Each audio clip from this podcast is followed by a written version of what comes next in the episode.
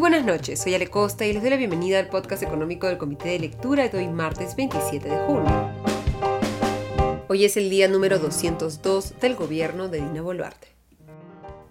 A puertas de cerrar el primer semestre de este 2023, ya podemos empezar a hacer los balances de cómo han sido estos primeros seis meses del año para la economía. De acuerdo con el área de estudios económicos del PCP, el resultado ha sido bastante magro y si no fuera por el aporte de la producción de cobre de Quellaveco, que recordemos inició operaciones el año pasado, habríamos tenido un primer semestre en negativo. ¿Qué nos dice el análisis del área de estudios económicos del PCP? Pues que podemos estimar con los datos disponibles hasta el momento que la economía peruana, el PBI, en este primer semestre habría avanzado tan solo 0,2% en comparación con el primer semestre del año pasado. Este es el ritmo semestral más bajo de los últimos 22 años si no incluimos el primer semestre del 2020 por evidentes razones, porque el desplome que generó la pandemia hace que sea imposible compararlo con otros años, entre comillas, más normales o más convencionales. De acuerdo con los cálculos del área de estudios económicos del BCP,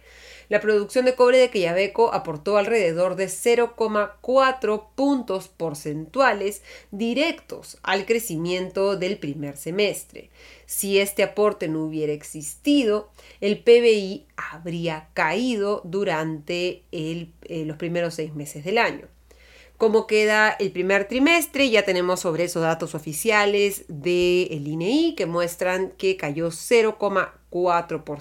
debido a la elevada conflictividad social de inicios de año, a lo que se sumó además el fuerte golpe de las lluvias generadas por el ciclón Yaku en marzo. En el segundo trimestre, la economía crecería alrededor de 0,8%, afectada por el niño costero que ha golpeado el dinamismo de la economía en este segundo trimestre, pues lo que ve el BCP es un golpe fuerte tanto al sector pesca como al sector de manufactura primaria. En el caso del sector pesca y el sector de manufactura primaria, que recordemos depende en gran medida de la pesca, se produce la harina de pescado, es el hecho de que se haya suspendido la primera temporada de pesca de anchoveta debido a la alta presencia de juveniles en la zona norte-centro de nuestro litoral.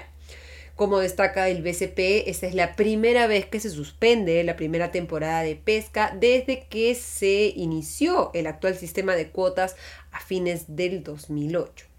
El sector pesca y el sector manufactura primaria explican que se haya corregido a la baja en 0,5 puntos porcentuales el cálculo de cuánto avanzaría la economía en el segundo trimestre, que actualmente, como les comento, de acuerdo con el BCP, es de 0,8% con un crecimiento aproximado de 0,8% en el primer semestre, queda claro lo lejos que está en el horizonte y las pocas posibilidades que hay de que se cumplan las actuales proyecciones del Ministerio de Economía y Finanzas, que a abril ajustó a la baja sus expectativas de crecimiento para señalar que el PBI crecería 2,5% en este 2023. También está lejos, creo, de que se cumpla la proyección del Banco Central de Reserva, que ahora espera un avance de tan solo 2,2%.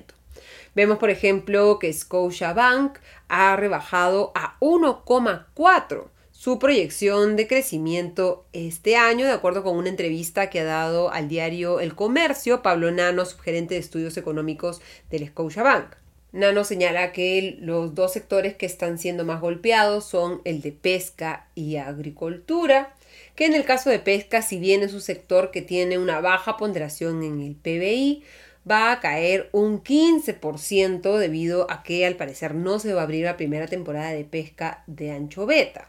Señala Nano que si pensamos en términos numéricos de crecimiento del PBI, ello nos cuesta más o menos dos décimas en el PBI anual y además el agro se está viendo afectado por la falta de fertilizantes y los factores climáticos y esto está afectando al sector que recordemos tuvo una fuerte caída en el mes de abril. Scotiabank es algo más optimista respecto a este primer semestre que el BCP y calcula que el avance habría sido de 1% frente a un 0,8% del BCP.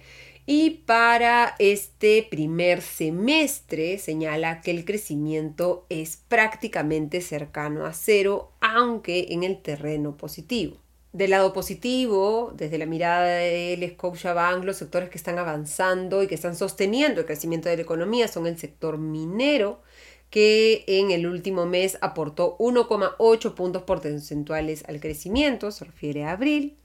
Y en el caso de los otros sectores, son los sectores concentrados en servicios, transportes, restaurantes y hoteles que siguen creciendo, aunque en parte también por un efecto rebote, debido a que se comparan con el 2022 en el que todavía no se recuperaban de los efectos de la pandemia. En el caso de la inversión privada, el Banco Central de Reserva actualmente proyecta que esta caerá 2,5%. Scotiabank calcula que la caída será de 4,9% debido al desplome de la inversión minera en 18,5%. Esta caída de la inversión minera ya se veía por la comparación con Quellaveco, que es el proyecto que ha sostenido en altos niveles la inversión en minera hasta que entró en etapa de producción pero el ajuste hacia la baja del cálculo de la inversión privada en general es debido al mayor impacto que se ha visto de los primeros tres meses en el dinamismo de la inversión privada cómo ve el empleo. Nano comenta que en empleo sí se ha visto una recuperación, específicamente en empleo formal en la segunda parte del 2022 y los primeros meses del 2023, pero que esa mejora en el empleo va a desacelerarse en la segunda mitad del año, producto de la caída de la inversión privada. Al sector construcción no le va a ir mejor. La Cámara Peruana de Construcción estima que en el quinto mes del año, para, para el cual todavía no tenemos resultados oficiales del INEI, el sector construcción habría caído 6,2% en mayo, una contracción algo menor al retroceso que se ha visto entre enero y abril de 9,8%, pero todavía un resultado muy negativo para uno de los sectores de los cuales depende en mayor medida el empleo. Guido Valdivia, director ejecutivo de CAPECO, de la Cámara Peruana de la Construcción, ha pedido al gobierno realizar medidas puntuales para enfrentar el impacto del fenómeno El Niño debido al corto tiempo que falta para que el periodo de lluvia se intensifique. Valdivia ha descartado que la creación de la Autoridad Nacional de Infraestructura o la aprobación de una nueva ley de contrataciones del Estado garanticen el éxito del, abro comillas, proceso de modernización de la gestión integral de infraestructuras, cierro comillas.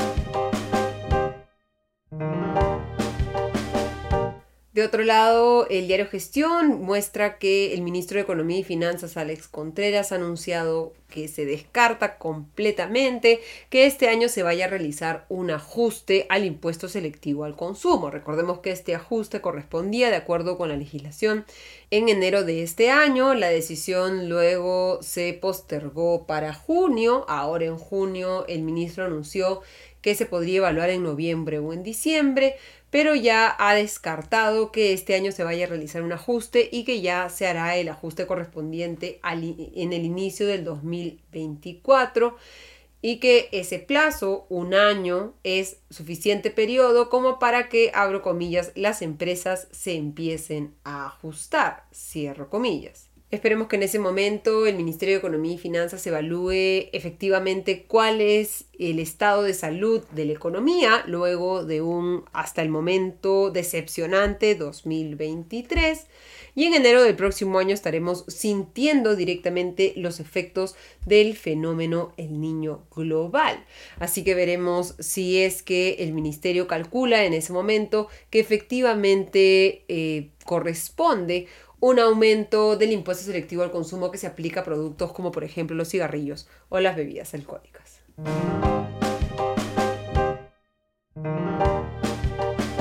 Y mirando al cierre de los mercados, hoy la Bolsa de Valores de Nueva York cerró con fuertes alzas en un contexto en el que datos sobre la economía estadounidense calmaron los temores respecto a que la economía de ese país pudiera caer en una recesión. Varios reportes mostraron que las nuevas órdenes de compra para bienes de capital fabricados en los Estados Unidos subió de manera inesperada en mayo, que las ventas de nuevas casas también subieron en el mes de mayo y que la confianza de los consumidores en los Estados Unidos subió a su mayor nivel en alrededor de un año y medio en junio. Los inversionistas entonces encontraron oportunidades en las acciones cuyas, cuyos precios habían bajado en las últimas sesiones e hicieron que el índice Nasdaq subiera 1,65%, el Standard Poor's avanzara 1,15% y el Dow Jones ganara 0,63%.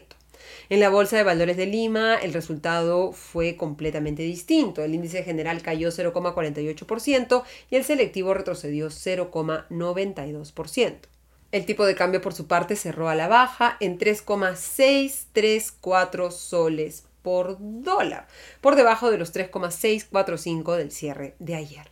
Terminamos así el podcast económico de hoy. Les deseo una excelente noche. Nos reencontramos mañana. Hasta entonces.